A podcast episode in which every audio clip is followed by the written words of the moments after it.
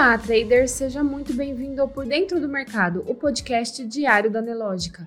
Você confere agora os acontecimentos e dados econômicos que estão movimentando o mercado financeiro nesta quarta-feira, 15 de março. O Ibovespa, principal índice da Bolsa Brasileira, iniciou a sessão de hoje em queda acentuada. Nas primeiras horas do dia, chegou a cair 2%, tocando a região dos 100.700 pontos, onde marcou a mínima do dia. Queda impulsionada por novos temores de uma crise bancária global, minando a confiança dos investidores. Às 15 horas e 40 minutos, o Ibovespa apresenta recuperação e já opera positivo em 0,10%, no patamar dos 103 mil pontos. No mercado americano, as bolsas também operam em queda. O índice Dow Jones cai 1,73%. O S&P 500 cai 1,63% e Nasdaq opera em baixa de 0,94%. Enquanto isso, o dólar comercial no mesmo horário operava em alta de 1%, aos R$ 5,31. O Bitcoin hoje corrige com queda de 2,05%, aos 24.185 dólares. O destaque de hoje veio mais cedo com dados da inflação ao produtor nos Estados Unidos, que caiu 0,1% em fevereiro ante janeiro. A expectativa era de alta de 0,3%. As ações do Credit Suisse caem mais de 27% nos Estados Unidos, renovando mínimas históricas depois que seu maior investidor afirmou que não poderia fornecer ao banco suíço mais assistência financeira por questões regulatórias.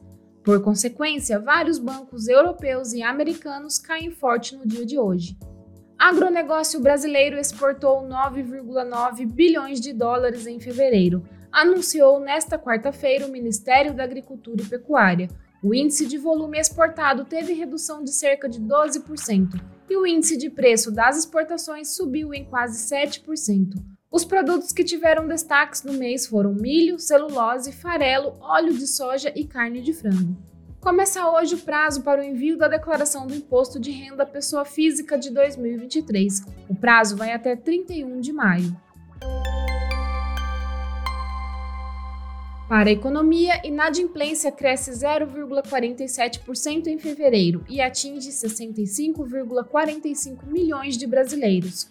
O número de inadimplentes no país voltou a crescer em fevereiro, chegando a 65,45 milhões de pessoas devedoras, alta de 0,47% em relação a janeiro, de acordo com o um levantamento realizado pela Confederação Nacional de Dirigentes Logistas e pelo Serviço de Proteção ao Crédito.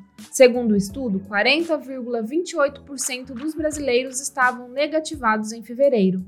Com a alta dos juros, busca por renda fixa dispara e variável encolhe em 2022. Os investimentos em renda fixa no Brasil subiram 44% em 2022 e encerraram um ano com 1,6 trilhões de reais sob custódia, ou seja, aplicados, informou nesta quarta-feira a B3. O resultado vai em direção oposta aos investimentos em renda variável, que encolheram 8% em relação a 2021, encerrando o ano com 459 bilhões de reais sob custódia. No mercado internacional, Wall Street cai após Credit Suisse desencadear nova liquidação em bancos. As ações dos Estados Unidos caíram nesta quarta-feira com a turbulência no Credit Suisse renovando os temores de uma crise bancária. O Banco do Povo da China manteve suas principais taxas de juros inalteradas nesta quarta-feira, o que sugere a manutenção das taxas de referência no fim do mês. No mercado financeiro, o Ibovespa se recupera e interrompe a queda de 2% no início do dia. Às 15 horas e 40 minutos, o principal índice da Bolsa Brasileira operava em alta de 0,10%, aos 103 mil pontos. O setor de materiais básicos opera em sua totalidade de papéis em queda na sessão de hoje. As ações da mineradora Vale registram queda de 3,16%, negociadas a R$ 81,30. O setor de petróleo, gás e biocombustíveis também opera em queda. As ações de Petrobras registram queda de 1,47%, cotadas a R$ 23,40. Destaque positivo para as ações de Melius, que operam em alta de 15,56%, seguida das ações de Natura, que após a queda de 17,49% na sessão anterior, hoje sobe 7,04%. Já na ponta negativa, ações de CVC Brasil lideram as baixas, com queda de 7%, seguida de Siderurgia Nacional, que está em queda de 6,48%. Você pode conferir essas e muitas outras notícias na sua plataforma Profit Pro. Se você ainda não é assinante, faça hoje mesmo seu teste grátis. O link está aqui na descrição. Uma ótima tarde e até amanhã.